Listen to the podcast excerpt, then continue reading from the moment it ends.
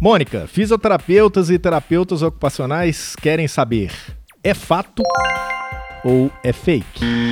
É o seguinte, a cada novo programa, a gente vai ter três perguntas sobre o tema e aí a gente vai ver o quanto você sabe ou não sabe desse tema. E a gente vai falar se é fato ou se é fake. Essas perguntas, essas dúvidas também surgem dos profissionais. E aí a gente vai fazer uma discussãozinha legal. Mas cadê? Começa hoje? Começa agora! Ah. É o seguinte, Mônica, você tem três perguntas. Eu vou te fazer três perguntas e você vai me falar se é fato ou se é fake, ok? ok, se vocês vissem minha cara agora, eu tô, com o olho arregalado.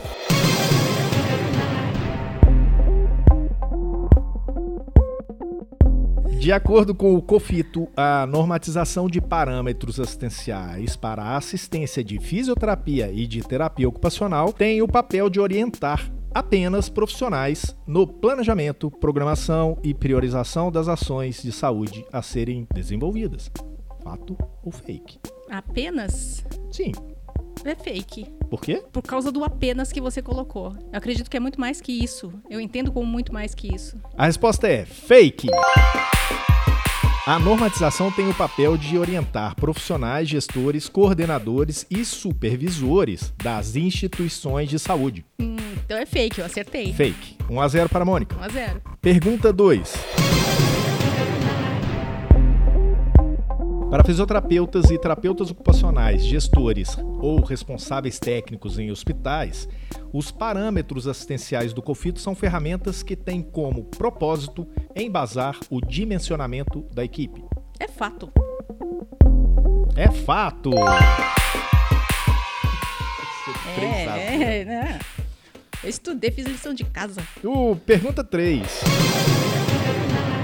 Os profissionais devem entender que as resoluções referentes aos parâmetros assistenciais são armas dos agentes fiscais do CREFITO 3 para notificá-lo a respeito de irregularidade. Fato ou fake? Colocado dessa forma, eu entendo como fake. Por quê? Porque o, o agente fiscal, ele não tá armado, ele não tá na rua, nas clínicas, nos consultórios para ameaçar ninguém. Em primeiro lugar, a orientação. É fake! Ao contrário disso, os parâmetros existem para que o gestor dimensione e gerencie melhor seu serviço. Deve usar as resoluções como documentos que o favoreçam. Exatamente. E assim, foi, ah, foi uma pegadinha, porque o agente fiscal, ele não tá para destruir ninguém. O agente fiscal é um parceiro para ajudar o profissional a ser melhor na, no cumprimento das resoluções, das normas, das leis. O agente fiscal é um parceiro. É isso aí, a gente vai ao nosso placar de hoje. A Mônica tem 3. É três, claro. 3 Três a 0.